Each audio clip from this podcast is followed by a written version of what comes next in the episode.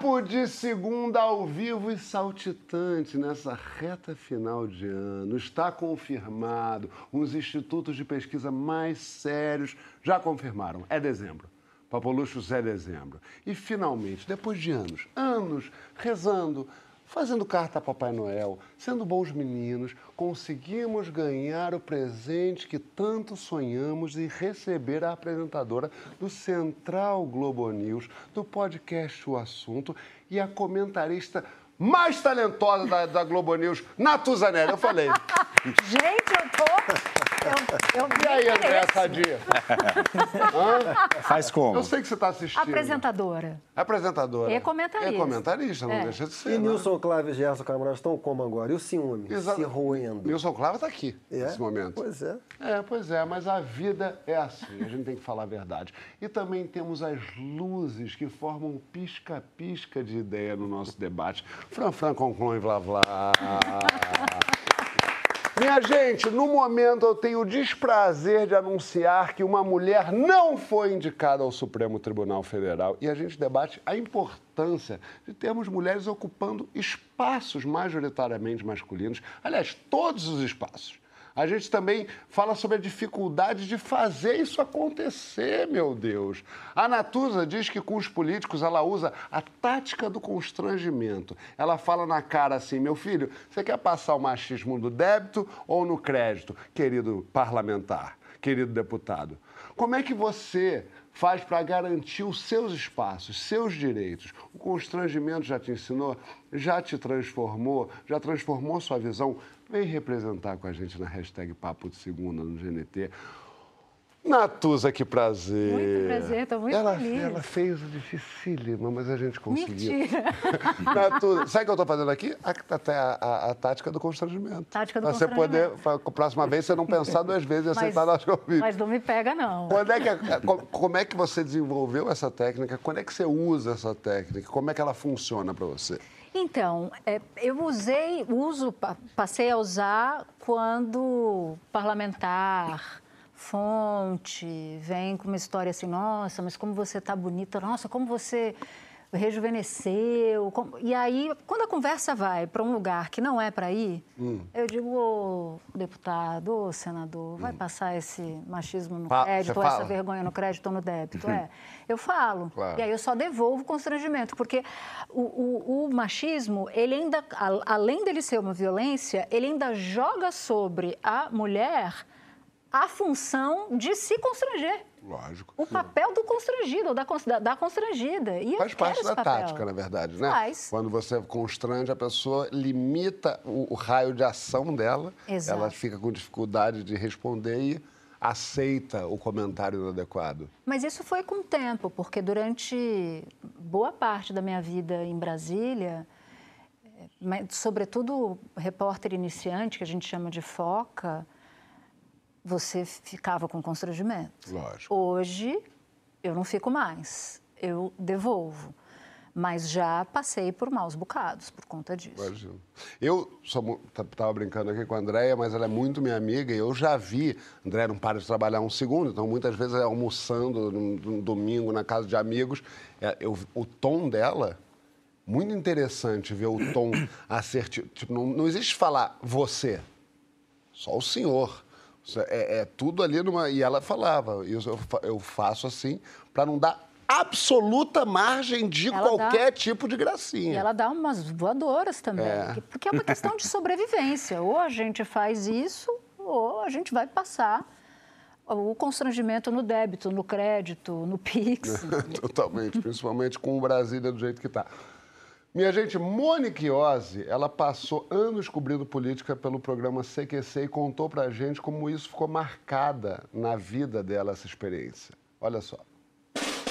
Oi meninos, é, obrigada pelo convite. Estou sempre vendo o programa, o João Vicente sabe, adoro vocês.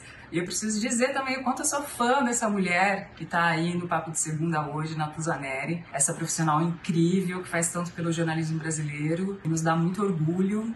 Então, Natuza, sou sua fã. Um beijo pra você. E vocês me perguntaram, né, quais foram os episódios de machismo que eu enfrentei no Congresso. Enquanto eu era repórter do extinto programa CQC da TV Bandeirantes. Bom, foram vários episódios, né? Eu fiquei quatro anos lá, mas eu acho que logo no começo eu já entendi o que estava me esperando, sabe? Eu acho que para nenhuma de nós trabalhar lá nunca foi fácil, provavelmente ainda não é. Mas além de trabalhar fazendo essa cobertura jornalística, eu trabalhava com humor. O CQC era um programa que, quando cobria política, era muito imbativo, era muito sarcástico, era muito ácido. Então isso ainda provocava mais um, um estranhamento, né, dos, dos deputados, mais uma postura assim agressiva. E eu acho que eu tinha assim uma desvantagem em relação aos meninos quando eles iam porque eles podiam receber respostas grosseiras, ríspidas e tal, mas o assédio, né, não tava ali nesse jogo quando éramos meninos. E quando era comigo, o assédio era uma ferramenta para eles, né?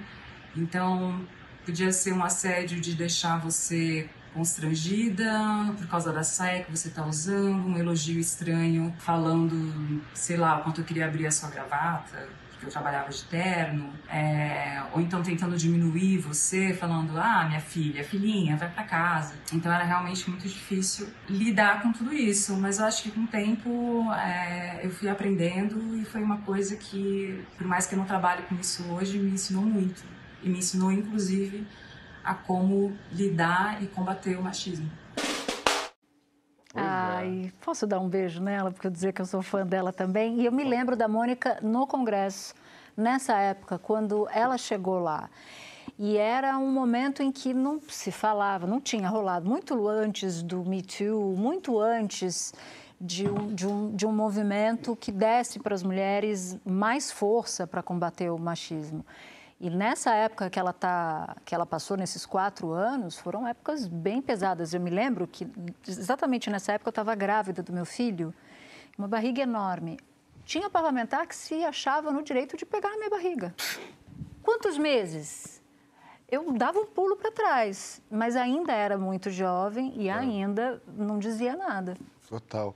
Não, e eu estava falando aqui, né? Quando ela ainda tinha o agravante dela trabalhar num programa de humor e as pessoas deviam se sentir ainda mais autorizadas a brincar de volta, só que sem. Sem, sem humor. Brincadeira sem humor. É, a brincadeira dessa turma, é. a gente imagina, né? De onde vem. Beijo, Mônica. Agora, Natuza, a Câmara e o Senado já, já, já, foi pior, já teve menos representatividade feminina. Hoje em dia, com mais mulheres, você acha que essa essa, é, é, esse cenário que você está descrevendo de quando você era foca, há quatro anos atrás, com a Mônica e tal, é, melhorou?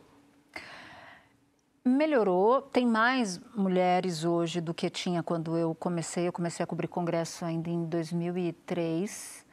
Mas o Congresso não tem cara de Brasil. E aí eu não estou falando só de mulheres, eu estou uhum. falando de negros, eu estou falando de indígenas, de representantes da, da, da classe trabalhadora. Não tem, né? O Congresso não tem cara de Brasil. A gente não está aqui começando a discutir a não indicação de uma ministra para o Supremo e o fato de só ter uma hoje por nada, né? Não, não, não é coincidência.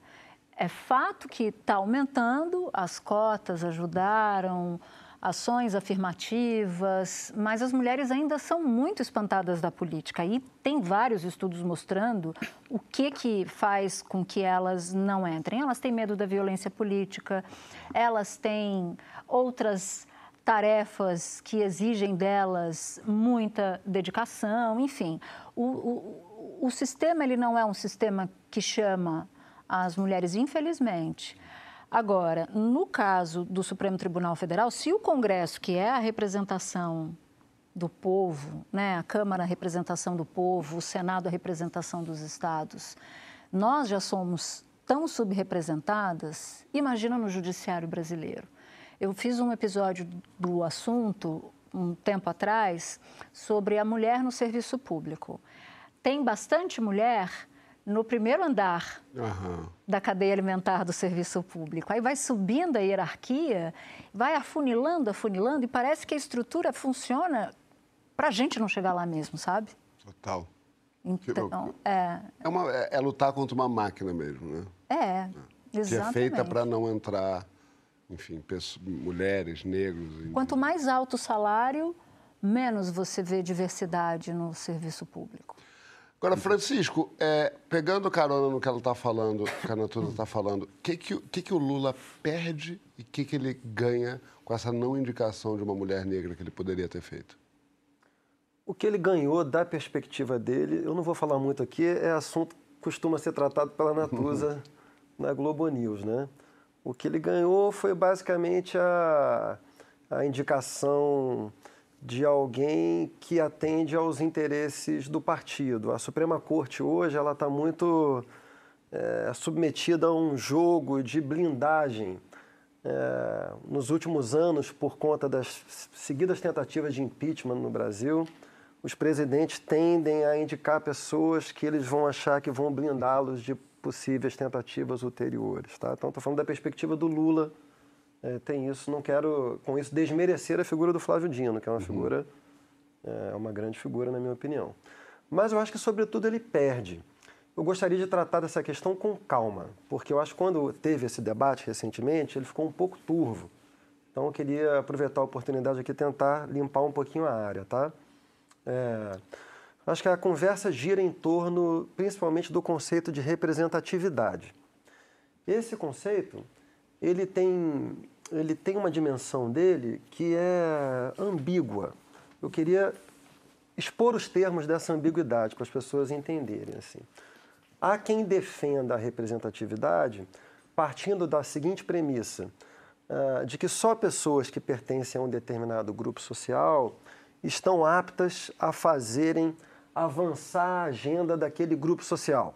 Então, nesse sentido, uma mulher negra seria importante porque ela, enquanto mulher negra, estaria mais apta a avançar a, a agenda do grupo social Mulheres Negras. Tá?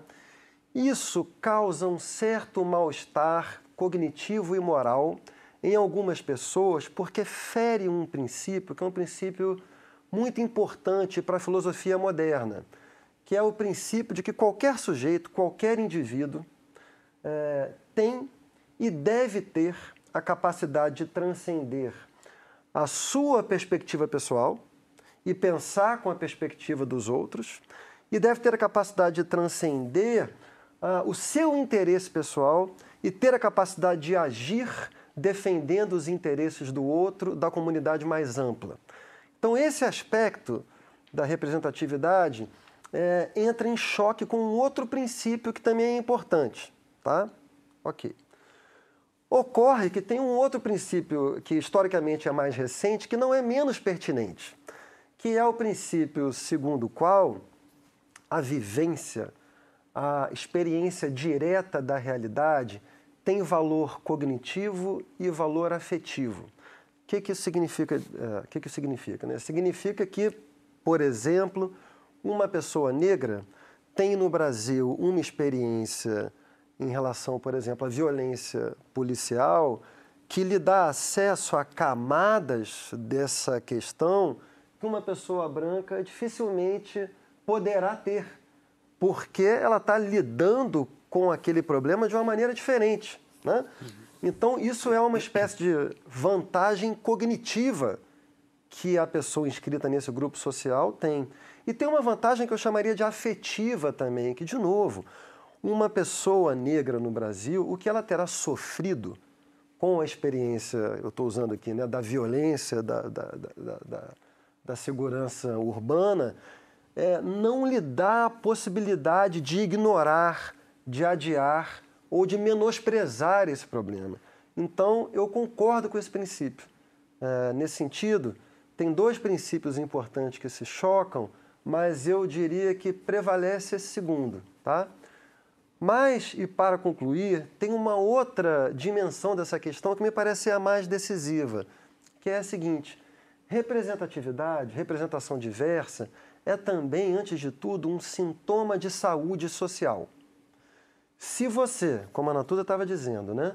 Se você tem uma baixa representatividade feminina e negra no Congresso é, e na Suprema Corte você não tem uma mulher negra, nunca teve uma mulher negra, o que que isso está dizendo sobre a democracia do seu país? Isso está dizendo que tem determinados grupos sociais que têm muito maior dificuldade de, de ter acesso às mais altas esferas políticas da República. Isso é um problema por si só. Isso deve ser combatido por si só. E, portanto, a representação diversa é um valor por si só.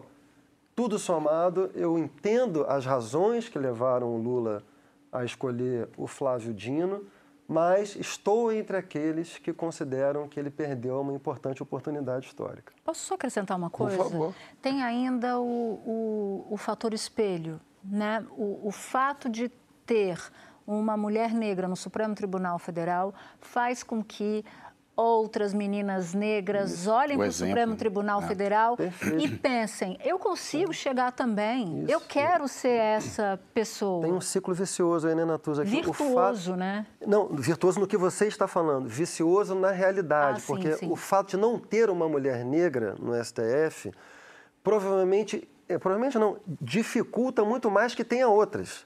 Se tiver uma, provavelmente isso começa a engendrar um ciclo virtuoso. É mais fácil, porque as outras pessoas veem, é possível, Claro. e você vai... Uma vez eu conversando com o Joaquim Barbosa, ele falou exatamente isso. Assim, parte do meu orgulho de ser quem eu sou é que as pessoas me olham e pensam, talvez seja possível para mim também. E tem um outro aspecto que é o aspecto histórico, porque no caso do Congresso Nacional ou de qualquer legislativo, pode ser o municipal, pode ser o estadual, você tem uma mudança de quatro, de quatro em quatro anos.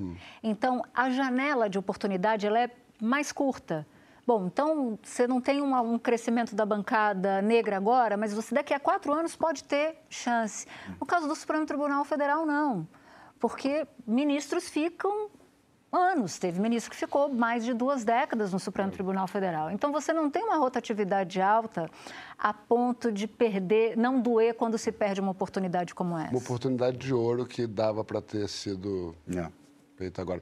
O, o Vladimir Brista, é, como é que você, pai de Agnes, Agnes, uma mulher de 26 Seis. anos, mas é, quando ela era pequena, assim, quando você estava ali botando os alicerces da educação dessa menina, como é que você preparava ela para esse mundo machista, onde é difícil ocupar espaço, onde ela ia ter que se provar três vezes mais competente, ter que ouvir gracinha de marmanjo? Boa pergunta, porque Ok, obrigado. eu preparei para você cortar assim. Porque é o seguinte, cara, eu, na verdade, eu não sou, como pai, ainda que eu me arvore a dizer que sou um bom pai, e digo e repito, sou um bom pai, eu não sou a pessoa que pauto muito as conversas. Eu sempre deixei que as coisas surgissem de forma mais espontânea dentro de casa. A Adriana ajuda muito nisso porque ela pauta determinadas conversas e pede que a gente faça assim. É, porque tem coisas que senão os filhos não vão trazer. A gente não vai, eu- sabe, se- a gente não vai conversar sobre, sobre é, é, educação sexual se a gente não puxar. O filho não vai chegar. E, são coisas que precisam ser ditas. O mesmo talvez se dê em relação à questão da- do machismo, né, inerente na sociedade e tudo. E, e que eu nunca conversei abertamente com ela. Não me lembro de ter dito para ela, Agnes, ah, as pessoas vão agir assim, assado, assim, assado. Aí, no primeiro momento, eu pensei, então eu falhei. Então falhei. eu. Mas aí eu pensei numa outra coisa, e eu acredito muito nisso, que é a questão do exemplo. Total. É, e eu ia falar exatamente isso, corroborando, inclusive, a ideia de que o exemplo de você ter uma mulher negra no, no, no- superior lá vai, vai, vai fazer com que outras pessoas se, se sintam capazes, outras mulheres negras se sintam capazes. E exemplo se dá de várias formas, quer dizer, a gente educa com exemplo, talvez eduque somente com exemplo, há quem diga. E aí, pensando nisso, dentro de casa, a dinâmica que a gente teve, o contato que a Agnes teve com o pai dela, eu, um homem, com a mãe muito presente, muito participativa, no ambiente familiar muito respeitoso, eu quero crer que ela, na verdade, perceba que esse é um ambiente saudável e que toda vez que ela não perceber, não encontrar o respeito que a gente exercitou dentro de casa, inclusive em relação à questão do feminino, da presença da mulher, que ela, que ela estranhe esse, esse ambiente, que ela, de alguma forma, ela se rebele. Ainda, filha, ainda está em tempo de você me pedir alguns conselhos. Nunca é tarde, mas eu Agnes, quero te crer, peço né? Desculpa. Só isso que eu te Mas eu quero crer que realmente que ela leve em consideração o fato de que ela viveu num ambiente muito respeitoso e de fato isso, isso A sua aconteceu. relação com a Adriana, que ela viu. Exatamente, né? Com a Adriana, uma mulher em casa extremamente e na vida profissional dela hum, com muito. de forma Até muito. porque a gente sabe que na sua casa quem manda, né, Cláudio? É, bem A gente claro. sabe como é, a gente Como é sabe que lá a mulher tem dobram. espaço. Não é só em casa. Ele é mandado fora. Ele é mandado fora. Ele é frouxo, né? Mas no ambiente de trabalho também, ela traz isso, é um tipo assim, cara, você tem que ser respeitada, assim. Ela, ela, ela, eu acho que o exemplo dela, eu falei um pouquinho do meu enquanto masculino não, é, não tóxico, mas eu acho que o exemplo dela também, da Adriana, assim, de, de alguém que é respeitado no trabalho e que conquistou isso, eu acho que isso reverbera em Agnes de um jeito certamente positivo. Boa. Quero crer. O, o Conde, o Preto Zezé, nosso querido amigo Preto Zezé, fala que racismo também pode ser combatido com constrangimento. O famoso the bosh, o famoso deboche. Você bota fé nessa técnica para Cara, concordo. combater? O Zezé, ele é um gênio e ele pratica isso muito bem e, e consegue difundir esse lance aí do constrangimento pedagógico de um jeito muito leve, divertido, fácil de entender, né? Mas isso acaba sendo uma ferramenta um pouco para a gente cuidar da gente mesmo, né? Para a gente cuidar da nossa própria saúde mental, da nossa saúde emocional. E essas técnicas, no meio do caminho, né, você vai ganhando musculatura. Concordo muito com o que a Natuza falou de você não nasce pronto para combater uma, um preconceito, uma agressão, uma violência do mesmo jeito que você sofreu, né? Mas o Zezé fala muito também sobre pedir desculpas não é suficiente. E você apenas reclamar que você sofreu isso também não é suficiente. Eu acho que é a mistura disso tudo, mas quando você coloca o outro na mesma situação que ele te colocou, numa situação de se sentir é, constrangido, é, envergonhado, diminuído, aí esse choque traz muito para a realidade, né? Força a pessoa a pensar exatamente ali no que ela cometeu, enfim.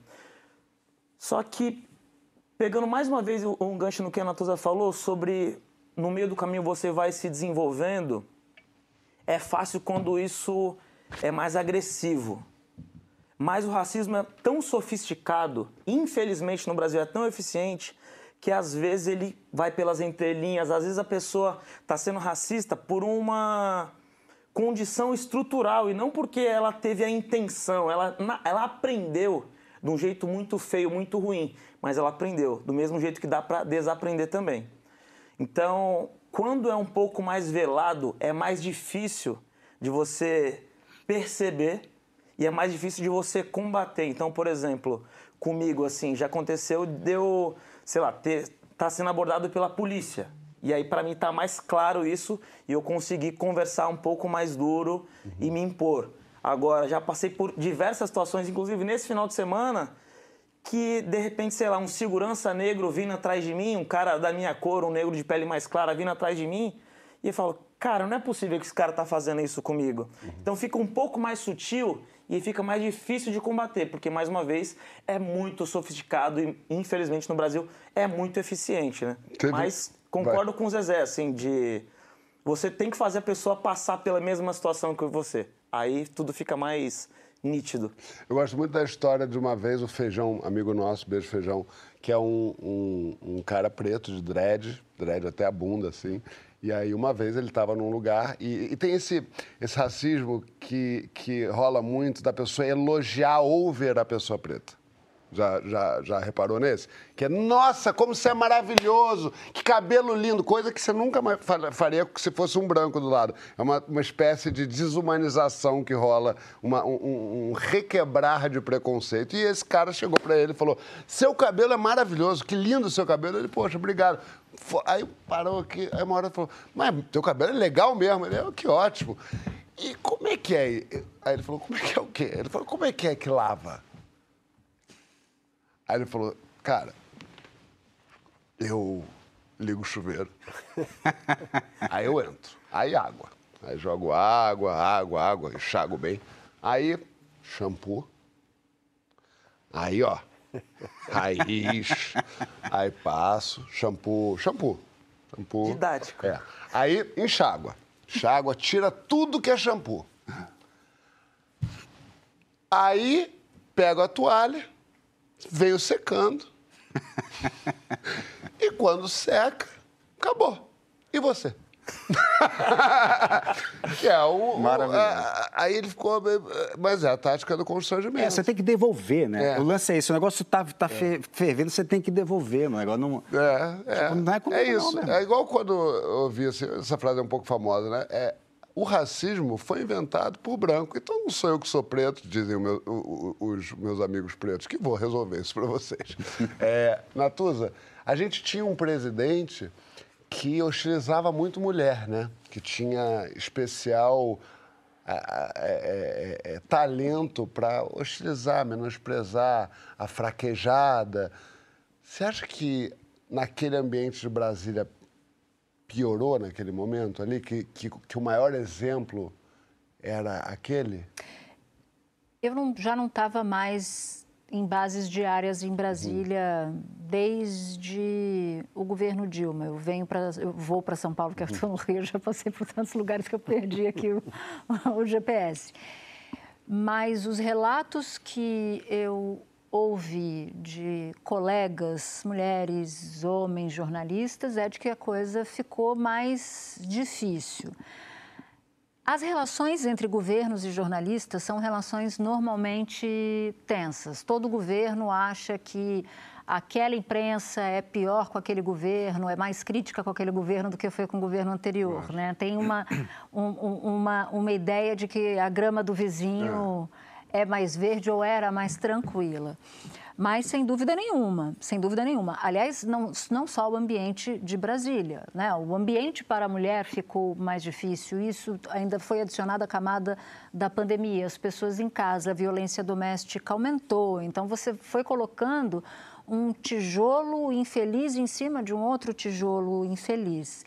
Mas nunca foi fácil, né? Outro dia a gente estava conversando, falando falando de quando é que quando será, né, que a gente vai ter paz na vida. E olha que para mim eu sou uma jornalista branca. Você imagina uma jornalista preta? Totalmente.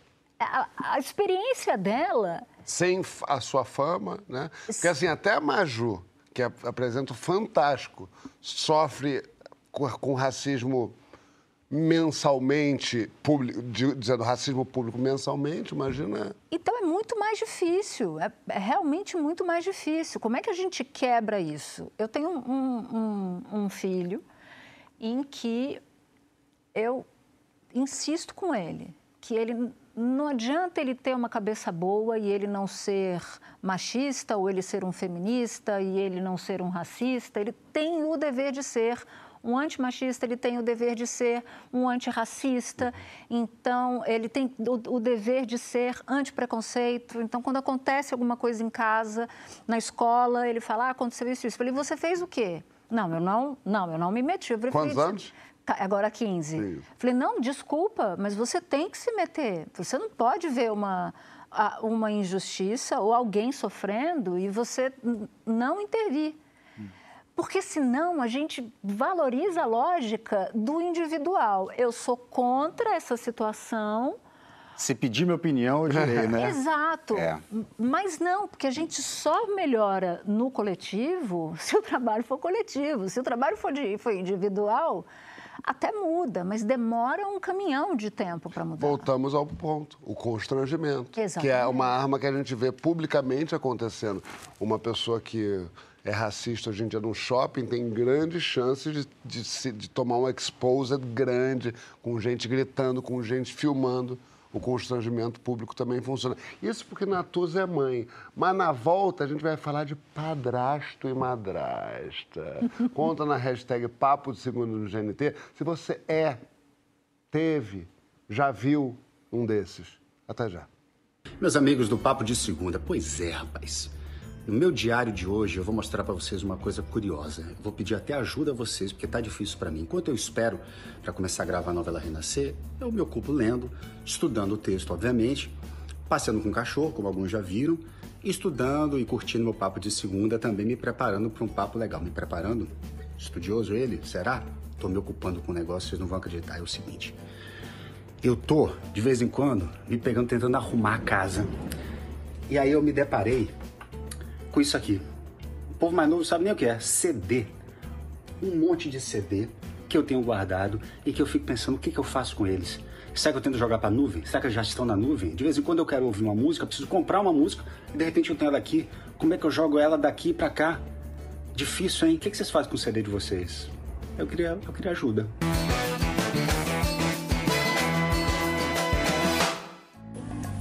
Oi, ministro. Você? Ah, é bem. Não, é bem rápido. A, a posse não dá para ser esse ano ainda, certo? Teria que ser só no ano que vem, fevereiro. Obrigada. Tchau, tchau. E essa caixa de sapato que você precisa explicar? Isso aqui é o tênis vida real. Aqui é o sapato vida de estúdio. Tem as duas.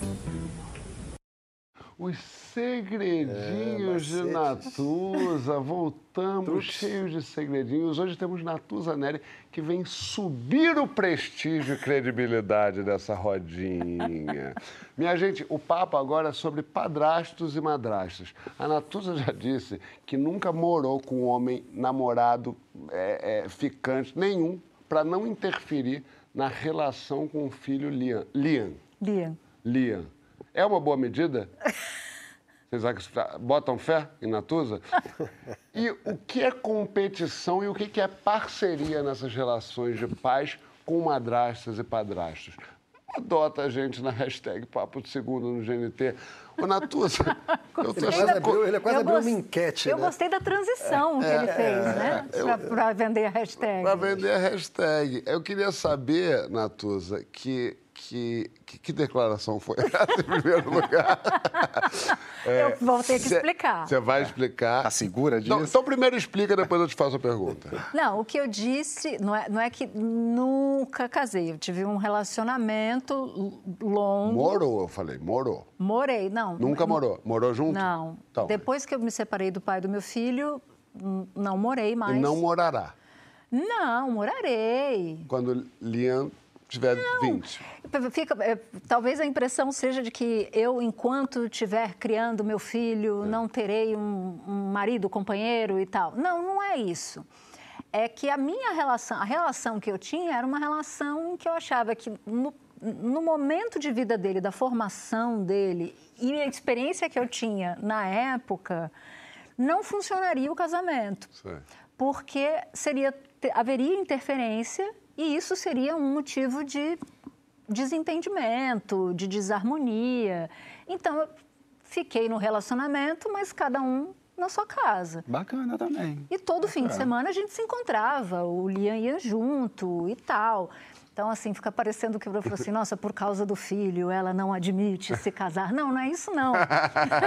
Até porque eu quero que ele cedo levante e voe, né? Sei. Esses dias ele estava dizendo assim, falou, ah, é, você, você, falou alguma coisa de herança.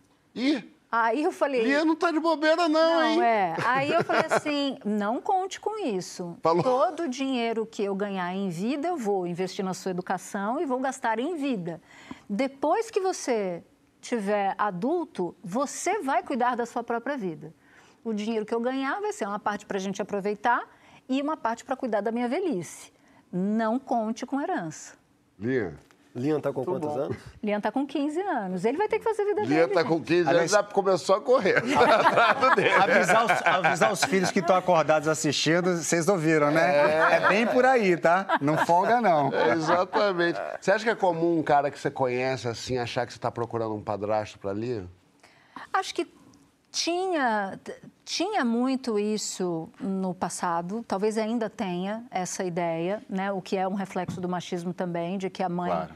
a, a mulher que é mãe procura um pai para o seu filho. O meu filho tem pai, é um excelente pai e ele não precisa de outro. Agora, afeto é bom, parceria é bom, seria muito ruim e talvez a relação não fosse uma relação duradoura se ele se desentendesse com, com o meu filho e vice-versa. Enfim, as coisas precisam ser, ser colocadas no seu devido lugar. Meu namorado, meu marido, é meu namorado, é o meu marido, não é o padrasto do meu filho. Só, só, só, tem, só cabe um lugar nessa história, entendeu? Não tem outro papel. E o Lee é super tranquilo com isso também, assim. Ele, ele ele gostou dos, dos, namorados que eu tive e tal, mas assim, o pai dele é o pai dele. Gente, ele tá me ligando, é uma pessoa. Ele tá te ligando? Atende. É, eu queria voltar atende, no assunto, atende, né? Fala, tá no Viva, tô no Viva Voz. Peraí, filho, vou botar você no Viva Voz. Repete que tá no Viva Voz. Fala, filho.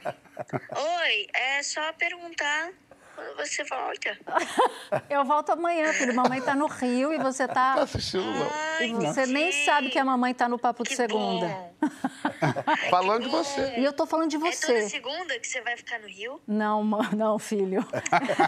É só essa segunda. Você vai me matar, mas a sua voz está sendo transmitida nesse momento, Ao vivo. ao vivo. Ah, Como assim? Ao vivo? É, É. ao vivo? É, acho Eu vou bom você. entrar no quarto gritar assim. Não, pera, beijo. Vou botar vou tirar aqui. Beijo. tchau, filho. O timing Mamãe tá foi no uma ar. coisa maravilhosa, Tá bom, né? beijo, Foi. tchau. Parecia beijo, que ele ia tchau. Fazer alguma Chamou. correção, Pareceu né? que ele ia... É, É, parecia que ela falava, não me exponha na televisão brasileira, que você não tem esse direito. Eu achei que ia vir uma, um Não, já papo... de- É, eu já desliguei. Ela é organizada, né? O lugar é esse, o outro lugar é aquele, e você fica, é, Ô, Natuza, namorado você- de Natuza. Você se teve liga. padrasto? Tive. Tive Tudo pra- certo? padrasto. Porque você é tão... Tudo certo. certo. Tudo certo, né? Tudo certo. Eu, eu tive padrasto e tive pai ao mesmo tempo. Aham, aham. Que, Que nem E eu. o padrasto cumpria um lugar de padrasto. Quando eu digo de padrasto, é, é uma, uma espécie de ser humano que tem afeto, que ali no- na conversa, ali no, no jantar, dá ali um esporro também, ou dá carinho. Não tinha isso. Não, tinha, mas eu tinha a sensação de que ele cumpria. Ele, ele, ele, ele jogava no papel, tentava jogar no papel de pai quando ele tinha algum interesse e jogava no papel de padrasto, Padrasto. quando ele estava pé da vida com alguma coisa, assim, sabe? Entendi. Mas os meus pais, cada, ca- cada um com seu cada qual, né? Com minha mãe com o marido e minha, meu pai com a minha madrasta, quem eu chamo de mãe. Beijo, Lu, beijo, mãe. É, eles sempre se frequentaram. Então, meu pai ia me buscar em casa e me levar no fim de semana. Às vezes caía um baita temporal e ele dormia lá em casa com a mulher dele, com a minha mãe em casa. Então, eu cresci num ambiente de muita harmonia. Isso é bom. Eu só sei viver assim. A Mariana Camardelli é uma educadora e uma madrasta que organizou a comunidade Somos Madrastas, para ajudar a mudar essa imagem de madrasta má. Olha o que ela contou. Eu sou a Mari e o Somos Madrastas é uma comunidade de quase 80 mil mulheres que em algum momento da vida devem ter ido dormir como pessoas normais e acordaram como bruxas más porque conheceram alguém que já tinha filho. A gente está em 2023, mas a narrativa que a gente usa para falar das madraças ela é muito antiquada. A gente ainda conta as mesmas histórias de Cinderela, de João e Maria, de Branca de Neve, e a gente ainda reforça esse lugar às vezes de má, de bruxa, de pessoa que não tem sentimentos, de que uma pessoa que não tem capacidade de amar. E é muito diferente quando você fala num padrasto, porque num país onde milhões de crianças não têm sequer o registro paterno na sua certidão de nascimento, o homem, quando casa com uma mulher que tem filho e decide cuidar e decide ajudar e tá junto com aquela mulher e com o filho que não é dele, ele é visto como um herói, porque é como se ele estivesse fazendo um favor né, para essa mulher e para essa família. A mulher, quando ela entra nesse lugar, muitas vezes ela é vista como a outra, como a rival, como a que quer roubar o lugar da mãe, como a que está disputando. Faz mais ou menos quatro anos eu fui convidada para fazer uma palestra no TEDx Floripa e o convite foi para falar um pouco da experiência de ter me tornado madrasta de dois meninos, né? E eu fui procurar no dicionário, que é uma coisa que eu sempre faço quando vou explorar algum tema. E no dicionário estava escrito que madrasta é uma mulher má, incapaz de sentimentos afetuosos, é uma pessoa que carrega de sabores e desamores, enfim, uma definição tremendamente inadequada, especialmente se a gente considerar a sociedade moderna com tantos divórcios e recasamentos como ela existe. E aí eu fui olhar padrasto e não tinha nada disso escrito. Então a gente fez uma petição online, pediu para o dicionário é, que fornece, né, que alimenta o Google, para que ele retificasse isso. E a definição que ficou que é uma pessoa que casa com uma pessoa que já tinha filho. Que é isso que a madrasta é. Nada mais que isso. Chiquinho. Obrigado primeiro, Mariana. Diga. Chiquinho, você, você que adora esse assunto, Sim. eu vou lhe perguntar o seguinte: ninguém, so- ninguém nasce e fala qual o seu sonho? É ser padrasto ou ser madrasto de alguém. Mas tem como se preparar para fazer esse papel da melhor maneira possível? Eu, eu, é um assunto muito importante na minha vida. Eu sei. Porque eu realmente eh, me separei, meus filhos tinham quatro e três anos, respectivamente. E Muito pequenos, né? pequenos, me casei em seguida.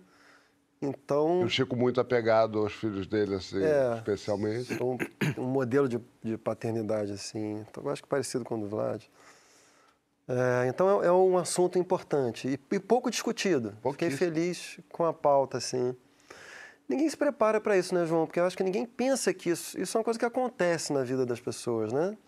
Acho que as pessoas sonham em ter filhos ou, ou, ou desejam não os ter, mas dificilmente alguém tem o, o desejo, o sonho de ser padrasto ou madrasta. Né? Isso acontece e, e quando acontece é muito duro para todo mundo. Assim. Eu acho que essas famílias tentaculares, que são essas famílias eh, formadas pelos desfazimentos e refazimentos dos movimentos do desejo e do amor, e que são cada vez mais normais hoje em dia, né? Eh, isso é um dos, dos poucos benefícios que a nossa época tem, né? uma liberação, uma autorização maior para o desejo, sobretudo o desejo da mulher, né? Então essas famílias são cada vez eh, mais normais, eh, são muitas vezes vistas assim com algum preconceito. É, e aqui, aí nesse ponto, eu gostaria de lembrar que famílias tentaculares são uma experiência muito difícil, é, só não mais difícil do que as famílias normais. Porque tem uma premissa de fundo que é tola, né? que é a de que a família tradicional, nuclear, burguesa, seja um idílio. É, não é, é, sempre foi. O pensamento do Freud nasceu daí, né, da observação de que a família nuclear é uma usina de frustrações, de recalques, de limitações, de restrições. Então, tudo é difícil. Mas, em relação às dificuldades específicas eh, das famílias tentaculares, é um troço notável, cara, porque, assim, é, é difícil para todo mundo e de tantos aspectos diferentes. Porque pensa, né? Pra, quando eu me separei, eu pensei muito nisso. Em primeiro lugar, a perspectiva dos meus filhos. Como deve ser difícil para uma criança é, assimilar e elaborar que a sua mãe ou seu pai podem desejar amorosamente uma outra pessoa que não seja o seu pai ou a sua mãe. Como é difícil para os filhos é, se permitirem amar uma figura parental que não seja o pai ou a mãe, o que isso deve produzir de culpa em relação aos próprios pais. E que daqui a pouco vai ter um bichinho lá deles que não é que é teu irmão, mas não é da tua mãe ou não é do teu pai. E, pô, eu nem ia entrar nesse, Mas ainda tem. também- Então, é tanta coisa, eu não tinha nem pensado nessa É. situação, mas aí, aí pensei na. ah, aí vamos para os pais, né? Mas olha, É, só- sim. desculpa, desculpa o Não, alarde. aqui pode interromper o tempo Eu inteiro. tenho três irmãs. Cada irmã tem uma mãe diferente. Olha. E aí a minha irmã Mariana, que está nos assistindo, beijo Mari, Beijo, Mário. fez o chá de bebê dela. Estava grávida da minha sobrinha Isabela e estavam no chá de bebê, no chá de bebê. Eu e a outra irmã, porque tem uma que mora, mora fora, mora em Portugal, que é a Vanessa, eu e a Raíssa, com as mães, e meu pai e a minha madrasta. E aí, de repente, a gente viu, eu falei, gente, que incrível isso. É? E a gente tirou uma foto, todo mundo junto. Então, veja, para mim é esquisito o estranhamento. Sim. Porque a gente cresceu nesse ambiente. Tão rico, né? É, a minha mãe você- não sabe ainda, mas a minha irmã vem, vai para São Paulo, para a gente vai no show dos Titãs, E a minha mãe não sabe, mas ela vai ficar com o meu sobrinho, filho da minha irmã, que não tem nada a ver com a minha mãe. Eu não entendi, mas eu gostei. Você não entendeu, mas é isso. Mas isso é uma construção muito bem sucedida, né, Natuza? É. Assim, ênfase na construção, porque não dá para ignorar que isso exige, até chegar nisso, assim, você atravessa muito, tem muitos afetos difíceis que todo mundo tem que lidar, né? Falei da perspectiva das crianças, mas da perspectiva dos pais, você assimilar e elaborar que os seus filhos possam amar como figuras parentais uma outra pessoa que não é você, isso também tem algum nível de rivalidade. Que quando é bem tratada, tudo que você quer é que, no meu caso, né, o padrasto dos seus filhos seja uma pessoa carinhosa e respeitosa com seus filhos. Isso está em primeiro plano. Sim. Né? Se a coisa é muito mal resolvida, você ignora isso, você rivaliza num ponto que. Né? E, finalmente, mais importante para o assunto, a figura fascinante da madrasta e do padrasto. São figuras que têm o meu respeito máximo. Porque a quantidade de dificuldades que tem que lidar, cara. Em primeiro lugar, né, e aí me baseando na minha experiência, né, a Ana, no caso, teve que lidar com, com os sacrifícios, as privações que filhos pequenos trazem. Filhos pequenos que não foram de escolha do desejo dela. É claro que quando ela escolheu ficar comigo, ela, ela comprou o pacote. Eu sou um pacote, pacote, é. né? Todo mundo é um pacote, É. né? Então comprou o pacote e veio junto ali, né? É, por sorte, meus filhos são adoráveis, assim. E ela é uma, uma figura super maternal. Essa parte de- deu muito certo. O João, que acompanha a minha vida, sabe. Mas é, você- ela tem que lidar também com uma dificuldade que até a Gabi, é, da nossa equipe, estava conversando hoje na reunião de pauta, que ela também é madrasta, né? A dificuldade que é até onde pode ir a sua educação sem que você se sinta desautorizando, no caso, a mãe. Também é um, é um problema difícil Tem de se uma- colocar. Né? Também tem o problema de você... Mas também é a sua casa, que você tá ali, aí também tem a que ser sua suas casa. regras. Também tem o pai, É. até onde eu posso ir em relação ao pai. Cara, é tudo. E também, no caso da Ana, assim, que é uma pessoa com uma capacidade de amar enorme, assim, ter que lidar com a frustração de ter um limite constitutivo nesse amor, que é o limite que é- não é o seu filho. Em algum lugar, isso é irredutível. Então, assim, é uma situação dificílima. Eu parabenizo todo mundo eh, que consegue fazer dessa construção uma construção harmoniosa e esse deve ser o horizonte de todo mundo. Todo mundo tem que dar uma segurada no seu narcisismo em nome do bem comum, porque embora eu tenha feito uma crítica aqui à família nuclear, tal, desfazer uma família é um troço muito traumático para todo mundo. Então, assim, se o sujeito adulto toma essa decisão, e é uma decisão legítima, de desfazer a família em nome do seu desejo, ele tem que arcar com a responsabilidade de criar um bem-estar para os seus filhos e para todo mundo em volta, né? Então, acho que esse deve Só ser vou discordar de você que ninguém quer ser padrasto. Eu quero. Eu adoraria. Já vim com um bichinho criado ali com uns 10. Eu, até- inclusive, tenho até filho bom, uns amigos que têm uns filhos bons, que eu gostaria que ele morresse.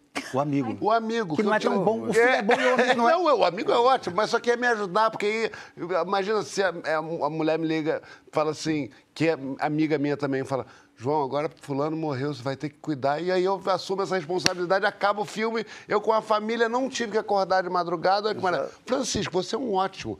Pegar um ioiôzinho, Ah, um tá louro. querendo- Putz, Não me importaria. Terapia Eu ia aí tem que aumentar, hein? uma- Uma vez por semana isso não tá, não. Ele falou isso mesmo? Vai que meu amigo morre, eu já João- aproveito ali o... O João é uma figura curiosa, que as coisas que ele mais quer são justamente o que ele não faz. Ele quer loucamente casar, não casa. Ele quer ser padrasto, não é. Conde, você teve padrasto. Como é que foi a sua, sua experiência nesse, nesse métier? Cara, tive padrasto e madrasta. É, esse tema é um tema também que, putz, dá para ficar o, o, dia inteiro, a noite Mas não inteira. podemos, porque a gente agora perdeu um tempo bom aqui com o nosso amigo Francisco. Só Para variar um pra- pouquinho. Não, imagina, que não, não faça isso, não muito. acontece nunca. Mas É hoje aconteceu que- por acaso. Anos depois, assim, eu fico pensando é o quanto também que a minha mãe quis construir esse modelo de que o meu padrasto se desse bem com a gente, a gente se desse bem com o meu padrasto, a ponto de se sentir.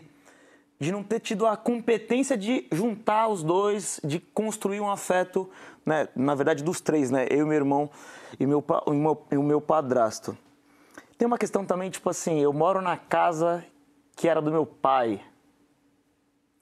Cara, muitas camadas em cima disso, assim, né? Mas a sua relação com seu padrasto era boa? Não, não era nada boa. Não era nada boa e dentro de uma estrutura machista, onde os amiguinhos também me zoavam de, putz, tem um cara que dorme na tua casa, sacou? Como é que você vai deixar um É. cara deitar com a tua mãe na cabeça da criança? É, E essa mesma estrutura machista, ao mesmo tempo, tipo assim, pô, meu pai tá namorando com uma mulher bacana. Então, Ou hoje seja, eu você aceitava mais a mulher do seu pai do que o marido da sua mãe. Mas ao mesmo tempo, a mulher do meu pai era uma mulher. Ainda, eh, eles estão casados até hoje, eu considero muito ela, assim. É, tanto que eu fui morar na casa dela antes de, do, do meu pai casar com ela. Como assim? Eu tive um desentendimento com a minha mãe, e aí eu falei, pai, quero morar. Tem isso também, né? Filho de pais separados, Ah, briga com a mãe, com opa, isso. vou morar com meu pai. Briga com o pai, opa, vou morar com a minha mãe. Eu fui, fui morar com meu pai. Meu pai falou assim: então, filho, vendi meu apartamento. Meu pai era marinheiro na época. Tô numa viagem de navio, tô no Amazonas. E quando eu voltar de viagem, eu vou casar. E aí eu vou morar na casa da Rosa. Aliás, um beijo, Rosa. Não sei se está assistindo a gente, mas espero que você veja esse vídeo aí em breve para eu poder demonstrar aqui publicamente o meu amor por você e eu reconhecer o quanto que a Rosa cuidou de mim e do meu irmão, né? Cuidou a ponto também de a composição ali da renda familiar.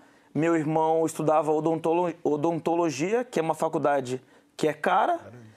E aí Ela ajudava a pagar. ajudar a pagar. E eu- quando eu fui morar na casa do- do- da minha madrasta, eu morava numa cidade e trabalhava na outra. E eu pegava no serviço tipo sete da manhã, dela acordar cinco da manhã, fazia a minha marmita. Então eu reconheço muito do que ela fez por mim e pelo meu irmão, diferente da relação que tive com meu padrasto. Não tinha muito isso assim, era uma situação muito de conflito entre nós.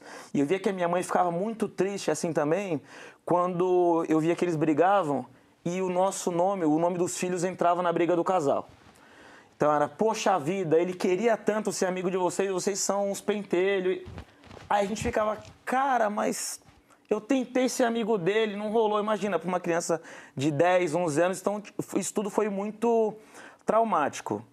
Mas hoje, pensando nessa como que eu gostaria né, que acontecesse e como eu vejo amigos com relacionamentos bem sucedidos. Eu acho que é meio que uma cocriação, né? Não necessariamente os o pai e o padrasto são amigos ou con- conseguem construir uma boa relação, mas naturalmente acaba sendo uma cocriação. Mas tem um, um- um pequeno detalhe que eu acho que a, Natuza que falou no começo assim de é, tem o pai, mas tem um pai? Ah, se tem um pai já é diferente. E quando não tem o pai? Quando não tem o pai, acho que fica mais fácil absorver a figura do, padra- do padrasto como o pai ali naquela situação, né? Mas, Por mas, isso mas- que o João quer me matar, né? Matar não. deixa de ser Morra padrasto de vira- forma vira pai, né? natural. É. Estarei lá tristíssimo. Ah. Mas é porque eu acho que às vezes a figura paterna é ocupada por outra pessoa que não é o padrasto, o namorado. Sim. A mãe, inclusive. Exato. É, às vezes O tio. o tio, às vezes o avô. Tá vendo? Uma Chico? loba. Eu posso ser só uma figura paterna, você não precisa nem morrer. Uma solução. Me conceda, né? Já vamos negociar. Conversando a gente se entende. É, o, tio, o Na- tio acho que é um exemplo bom, assim, porque eu via muito isso acontecendo na, na minha família, assim, né? Depois de alguns anos, as minhas tias também foram começando a se divorciar e as outras tratarem as- os meus primos como mãe mesmo, assim, né?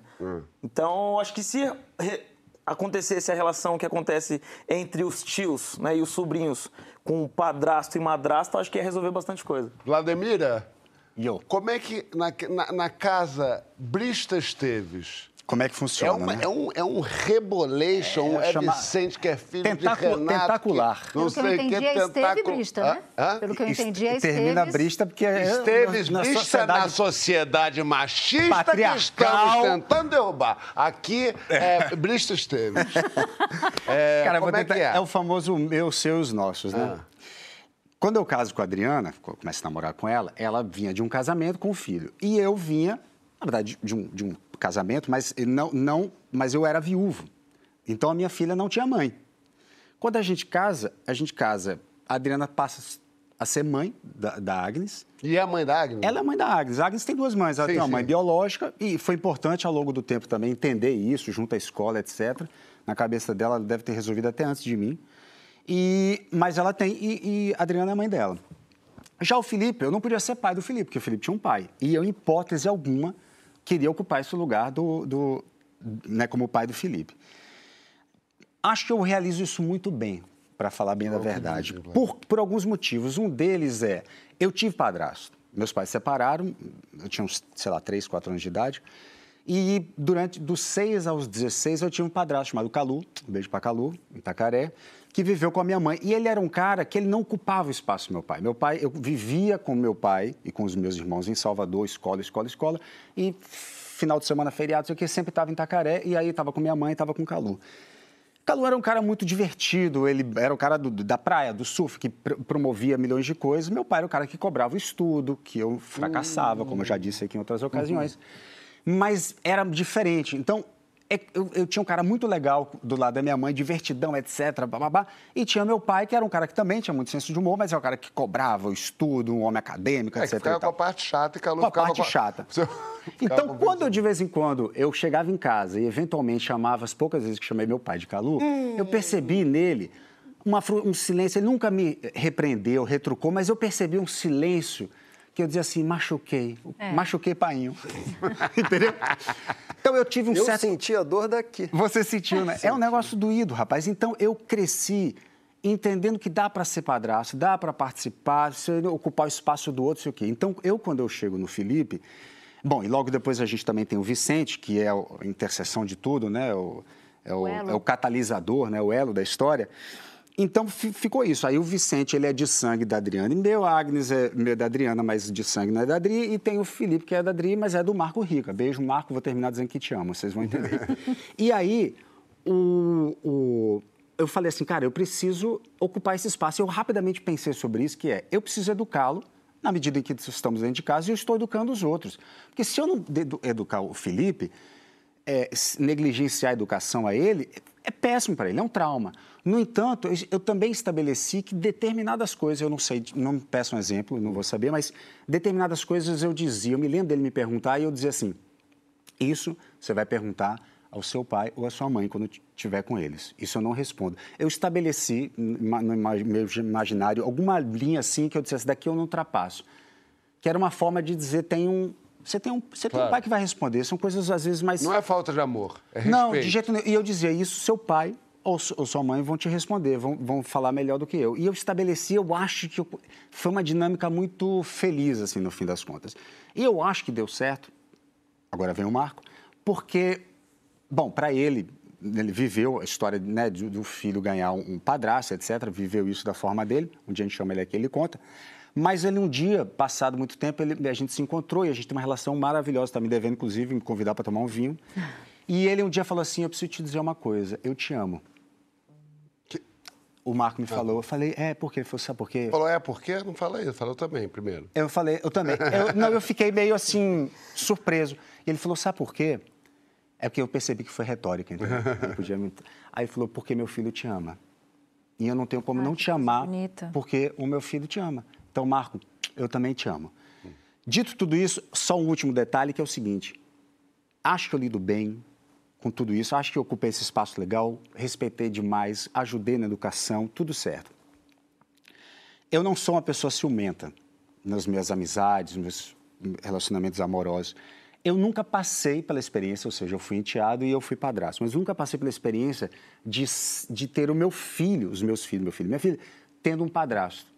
E eu não faço a menor ideia de como eu reagiria a isso. Eu talvez isso me doesse profundamente no lugar que eu que eu, não, não, que eu nunca experimentei num- em outras relações Acho que mesmo, acho que acho provavelmente doeria em algum momento, mas você lidaria bem. Eu te conheço há pouco tempo, eu nunca vi você não lidar bem com alguma coisa.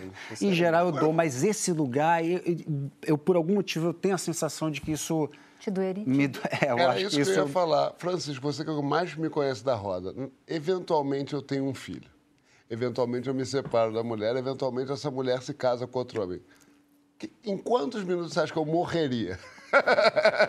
de desespero, ciúme, de desespero. Pra você seria mais difícil mesmo. Para mim esse é Não me deixa sonhar, não. João.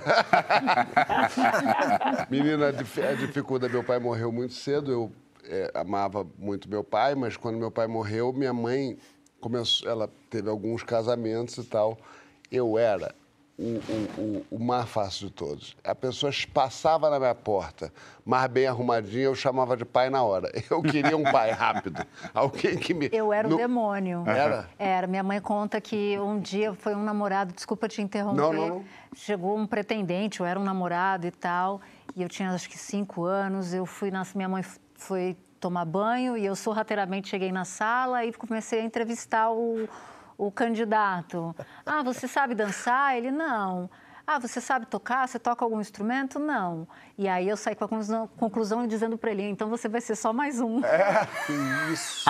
Com cinco E ele foi embora. Eu, pelo contrário, eu E- vendi. e eis a origem da "Minha mãe Central é News." Eu sou educadinho. Não precisa tocar nada. Se você olhar não o quarto, dançar tá nada. arrumadinho, tá um brinco. Eu, eu ia de- eu, eu botava roupa, terno. Juro, era muito receber. Nunca Que consegui bloco, nenhum. hein? Além de muitas revelações, é essa amizade curiosa em que um deseja a morte do outro. Não, agora eu já... Você vai ter que lidar em terapia eu de já te- casal. eu já te aliviei. Eu falei que eu só Mas quero eu não, eu adorei seu plano aí que você falou que você morre. A gente já volta para falar de dating déjà vu. Aqueles encontros, aqueles encontros repetidos. Você tem um padrão? Você é reincidente no crush? Conta na hashtag Papo de Segunda no GNT que a gente já volta. Yeah. Meninos, a produção me pediu um vídeo de intimidade que mostra minha rotina, mas eu morro de vergonha de fazer isso. Então a única alternativa para ter algo foi mostrar de onde eu trabalho quando eu entro no ar daqui de casa. Estou no meu quarto, essa parede de trás era toda branca. E aí eu levantei essa parede de tijolinho, eu, sim, eu, para poder ter um fundo com cor que funcionasse bem na TV. Eu entro no ar por esse sisteminha aqui, que capta a minha imagem e o meu áudio numa qualidade super boa. Aqui eu fico acompanhando o noticiário, mas eu também tenho retorno de vídeo aqui. Quando eu tô no ar, eu vejo se eu tô enquadrada, se eu tô plugada, se eu tô com algum entrevistado. Então, basicamente, a imagem que aparece ali na televisão é a que eu tenho de retorno aqui na tela do computador. Ah, e tem uma outra coisa. Eu gravo o assunto também no meu podcast e eu também gravo daqui, de casa. Posso entrar no ar de casa, eu posso gravar o podcast de casa também. E aí eu toco tudo, eu faço tudo. Cuido do cenário, cuido da iluminação, cuido da maquiagem também. E vamos, importante a notícia. Mulherão da porra, Natuza, né, minha gente? Tudo bem, Papoluxo? Estamos de volta, natuzeiros desde criança. Olha só, a gente fez o nosso trabalho jorna- jornalístico investigativo e descobriu que Natuza declarou que, para fugir de repetição, namoraria até alguém que não se importa com Disse, porém, Mudei de ideia. Foi uma péssima ideia. Recebi um monte de mensagem de desavisados. Disse, porém, cortei da edição final. A disse, ideia- porém, recuei. Ah, ca- Calma. A ideia é essa. A gente, a gente quer entender se é melhor a gente namorar alguém que tem a nossa profissão um universo completamente diferente. Você comete, você repete as mesmas escolhas, o chamado déjà vu do date, ou você não, você é a pessoa que fala, quer saber, eu vou indiferente, eu vou é ousar, eu quero agora uma girafa e agora que eu é. vou legal. Ou você não, você gosta ou de jornalista, ou de surfista, Ai, eu- ou de mineiro, ou de botafoguense, uma coisa mais. É para mais isso que eu estou aqui. O quê? Eu quero agora uma girafa. É. Realmente, não tem como. Eu não sei de onde ele Eu achei que ele ia Eu, usar eu, o eu termo retiro o que eu sortido. desejo a sua morte. Eu quero que você case com a girafa. Natuza, explique. Não, foi para Tati Bernardi e ela me fez essa pergunta e eu acho, eu, olha, peraí, Ela deixa te, eu levou, ela te levou ao erro, nos entendi. comerciais, ela, Ela te vai- levou ao erro. Ela vai, ela vai formular Eu o que ela vou- quer dizer. Não, eu namoraria alguém de um mundo completamente diferente. Um médico, por exemplo, namoraria. É, mas um médico ligado em notícia, ligado em política, ligado em economia, ligado. Senão não tem O assunto. médico do Flávio Dino, no mínimo. Ou o médico Não. assim de alguém. o cardiologista. Pode ser de uma outra profissão completamente Sei. diferente, tanto que cada, cada pessoa que passou na minha vida não tem a mesma profissão, mas a que eu fiquei mais tempo era jornalista também. E aí é uma coisa que você fica o tempo inteiro ali no jornalismo. Mas tem amigos e amigas que são casados com jornalistas e os relacionamentos são ótimos e tal. E tem amigas e amigos que são casados com não jornalistas e os relacionamentos são ótimos também. Como não jornalista. Mas quando ela me fez essa pergunta, eu estava saindo de uma relação de muito tempo com uma pessoa da mesma profissão. Então eu estava querendo fugir da profissão, entendeu? Só, agora, Você queimou eu a língua? namoro. Você tá com cara de quem queimou a língua. Eu- É isso? Olha aí, agora a gente descobriu. Isso, primeira mão aí, Ela você- queimou a língua. Você Por isso que ela tá veja bem. Você Ninguém quase que falou. pediu pra olhar, olha pra lente da verdade. Eu tava Você- achando esquisito. Essa, ela me interrompeu a cabeça. Ela falou: não, calma, não foi bem isso que eu disse. Aí ela queimou a língua. Tá... Ex, troquei, ok. Natuza Nery queima a língua. Não. Mas fala. Só para concluir, eu estou confusa, eu sei.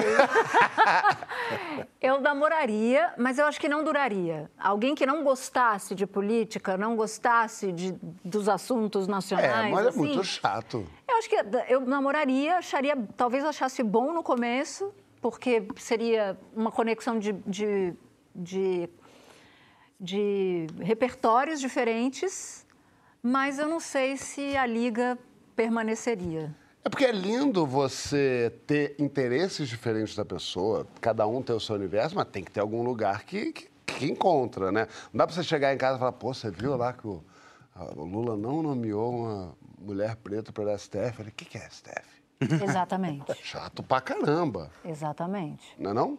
Eu, eu, eu, eu, podem me chamar de monotema, mas eu acho que tem ali alguma eh, linha da vida. Mas você repete padrão? Essa é a minha pergunta. Ah, repito. Não necessariamente. Falou tristonha. tá dito, é, né? repito. Não, mas eu tento não, eu tento, bre- eu tento quebrar, né? Tem um, um- meu primeiro marido é muito diferente. Não, talvez não, não seja tão diferente do meu segundo, mas o meu terceiro foi diferente do segundo. Vamos falar O primeiro deles, marido gente cobriu o legislativo, o segundo o judiciário. É, exatamente. Então ela deu uma. Ô, ô, ô, Chico, essa coisa de déjà vu, de repetir padrão, é involuntário, consciente? Freud explica? É, Freud, Lacan. isso é, Freud, Freud, Freud explica. só fez isso na vida Freud pra fez explicar isso. Freud veio, explicou, morreu. Basicamente é isso. Mas por quê? O que, que, faz a pessoa repetir o padrão? Porque só uma, uma- eu tenho uma coisa, vou falar aqui da minha intimidade, gente. Eu, quando eu termino um relacionamento, eu já breco isso, mas eu tendo a procurar o extremo oposto. Eu também. Engraçado, é o contrário. Eu também. Mas fala. Cara, dá para falar isso de muitas maneiras. O Freud tem um texto que eu gosto muito, assim, que chama Introdução ao Narcisismo. É, que é onde ele fala que o, o sujeito ele, ele tem e só tem duas possibilidades de escolha de objeto amoroso. Ou ele vai escolher uma pessoa Hum, isso é, horrível, eu sei o que que é isso. de acordo com uma escolha narcísica, ou seja, vai escolher uma pessoa que representa o seu ideal do eu, a, a- a pessoa que você gostaria de ser, que você julga ser, né? Ou você vai escolher uma pessoa que, que cumpre para você o que na sua fantasia era a figura materna, entendeu? Então, assim... Mas não é a mãe que você julga ideal e a, ou a mãe que você realmente teve? Não é essa a Mas teoria? isso você sendo homem, Não, né? a do... Então, Do homem, do Freud- homem, é. o Freud era um, era, um, era um cara machista por, por, por época, né? Assim, o pensamento Freud está muito mais ligado ao homem. Tem, muitas, tem muitos problemas no pensamento freudiano em relação à questão de gênero. Então, sim, Freud Tem essa coisa, né, do o, o que quer uma mulher, que para mim é uma pergunta absurda, né? Como se a gente soubesse o que quer um homem. É. A mulher é um continente obscuro. Tem sem É. dúvida um O que quer problema. uma girafa, né? Parece isso. Não né? fala isso. Tem tá gente querendo girar. Ô, ô, Vladimir, você. É porque o bloco tá rápido, agora eu quero ouvir todo mundo. Ó, só Vladimir é cartas, né? casado com Dona Adriana Esteves, não sei se você conhece. Muito é, é, Ou seja, e eles têm o mesmo é, ofício. Como é que isso é bom e quando é que isso é ruim? Cara, é bom. Pra gente é bom. É bom porque a gente se entende, a gente se conheceu no trabalho, se admirando mutuamente. É bom porque a gente divide muita coisa, a gente assiste, né? inclusive que a gente trabalha com arte e entretenimento, então a gente muitas vezes está se entretendo, observando e trocando é, é, observações sobre o, o- o trabalho Ela tá alheio, etc. tá. e tal. Ela disse que hoje não ia assistir, não, que amanhã trabalhava cedo, mas chega em casa e ela está com o olhinho apertado, assim, esperando. Mas por que, que eu acho também que é bom? Porque pode ser ruim, pode ser bem ruim, pode ser, pode ser um ambiente de muita competição, etc. e tal. Como nossas histórias, elas são, de certa forma, é, é, equilibradas, assim, a gente né, é, tem um reconhecimento, é, tem oferta de trabalho muito parecida, a gente tem é, rendimento financeiro parecido, etc. Tudo isso, de alguma forma, coloca a gente num lugar que agora eu digo isso porque se, tive- se eu tivesse bombando ou ela bombando, o outro está em casa há um ano sem fazer nada, rapaz ia doer demais, eu tenho certeza disso. Porque em alguns casais que trabalham juntos ou na mesma coisa, gera competição. E eu já a exatamente. Condizila. Já aconteceu contigo que trabalha com a tua mulher? Cara, já aconteceu de tudo já, porque eu trabalho com ela há 14 anos, Não né? fala isso nem Minha brincando. primeira namorada, minha esposa e minha sócia. Então, no começo era uma relação de muita parceria, porque cada um fazia uma coisa diferente. E aí chegou um determinado momento, assim, acho que há alguns anos atrás, um ano atrás, mas um, pouco, um pouquinho mais, é, a gente começou a fazer coisas, atividades parecidas, tudo envolvido com música, tudo envolvido com agenciamento de talento, né? E aí, nesse momento, começou a ter alguns mal-estar, assim, entre nós. Depois de um tempo, acho que a gente conversou bem e entendeu qual era o papel de cada um na vida do outro e como que a gente é uma dupla. Então, para eu estar aqui, ela está fazendo alguma outra coisa para a nossa empresa, para o nosso empreendimento ali. E quando a gente entendeu isso, foi esse ano, inclusive, que a gente teve essa conversa. E de uns meses para cá, a nossa relação mudou muito, muito, muito mesmo, assim. Acho que cada vez mais eu valorizando o quanto que ela foi e é importante na minha vida e o quanto que a gente se completa e as coisas que eu sei que eu não tenho habilidade nenhuma. E eu, é, é muito importante ela assumir esses lugares que eu sou da teoria de que tem coisa que a gente é bom e a gente não precisa nem desenvolver o que a gente é bom. Tem outra pessoa que é especialista naquilo ali, então vai ser mais produtivo, né? Então quando a gente chegou nesse lugar de parar de tentar fazer o que o outro já fazia e começar a se especializar nesse lance da parceria, do complemento, aí o negócio começou a fluir numa casamento com mais amizade, num, num trabalho com mais parceria. Mais harmonia, né? Mais harmonia. azeitado, né? Mais azeitado. Natuza, acabou, tu acredita? Não, não pode ser. Tá triste? Tô muito. Gostou? Tô dentro, tô Voltaria? Já te valeu como uma análise, já te demos algumas dicas. Meu filho até achou que era toda segunda, você Ah, viu, né? toda segunda. Vem toda segunda. Vem, vai ser bom. Muito obrigado pela sua Adorei, presença. obrigada Viu? pelo convite. Obrigado. Obrigado a todos vocês. Muito também. bom, obrigado. E a gente terminou. E a gente termina esse programa dando, mandando nosso beijo, nosso apoio, nossa solidariedade ao pessoal de Maceió. As pessoas estão vendo o lugar onde eles moram afundar por causa de mais uma tragédia provocada pela explo- exploração irresponsável dos nossos recursos. Que os prejuízos materiais e emocionais já imensos não se agravem e que tenham logo justiça e o conforto que merecem. Um beijo para todos vocês. Até semana que vem.